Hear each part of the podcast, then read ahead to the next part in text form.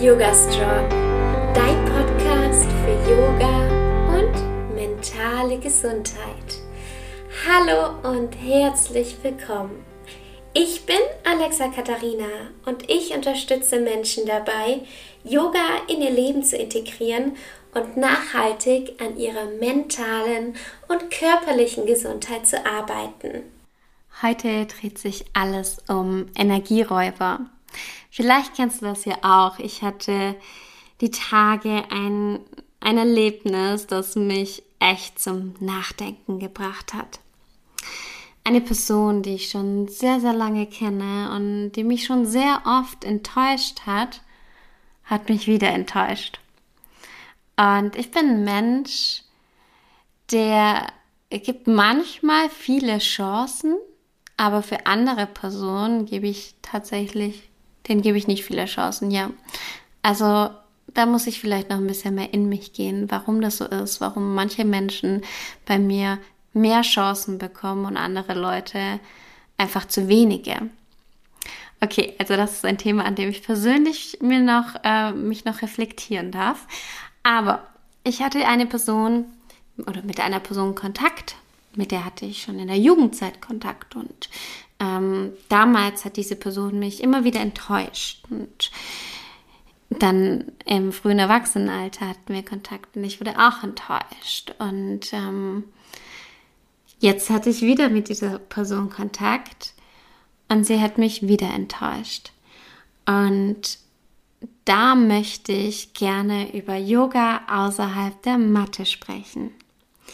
Denn ich finde es immer ganz wichtig, wenn wir andere Menschen sozusagen ja, beurteilen oder reflektieren, dass wir uns auch reflektieren, zu gucken, okay, wie bin ich da eigentlich? Ne, bin ich vielleicht genauso zu anderen Menschen? Könnte ja auch sein, ne? wir sind nicht perfekt. Ich glaube, davon können wir uns verabschieden und das ist auch völlig in Ordnung. Aber ich finde es unglaublich wichtig, dass wir reflektieren und an uns arbeiten.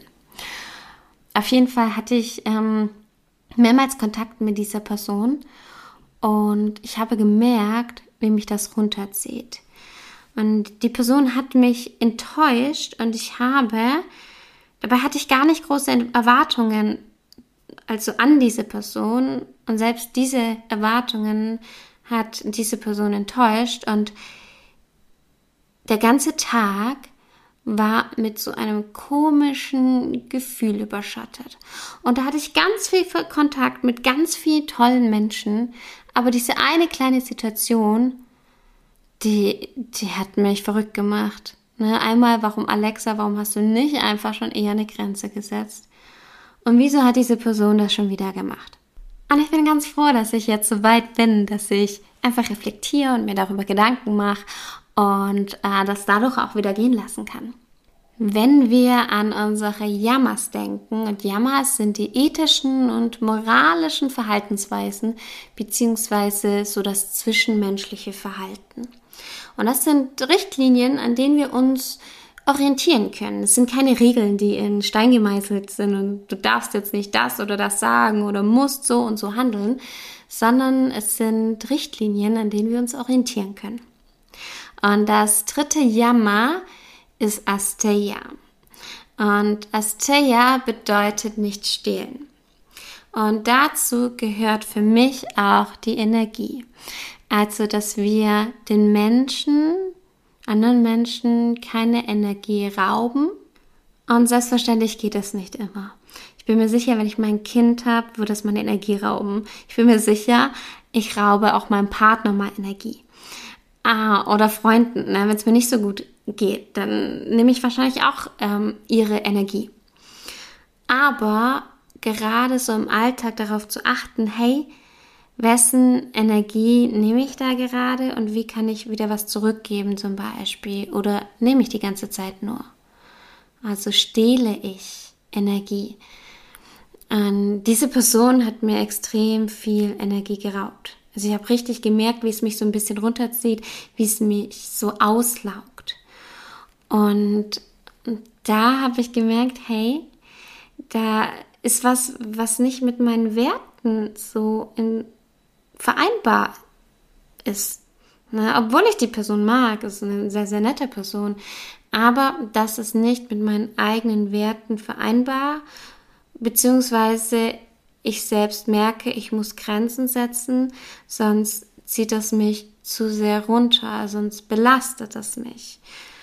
Und deswegen habe ich für mich da gelernt, dass ich Abstand halten darf. Ich erlaube mir das. Ich erlaube mir Abstand zu halten von Menschen, die mir nicht gut tun. Und ich muss nicht von jedem gemocht werden. Und wenn das die Person nicht äh, versteht, ist das völlig in Ordnung. Ich erlaube es mir.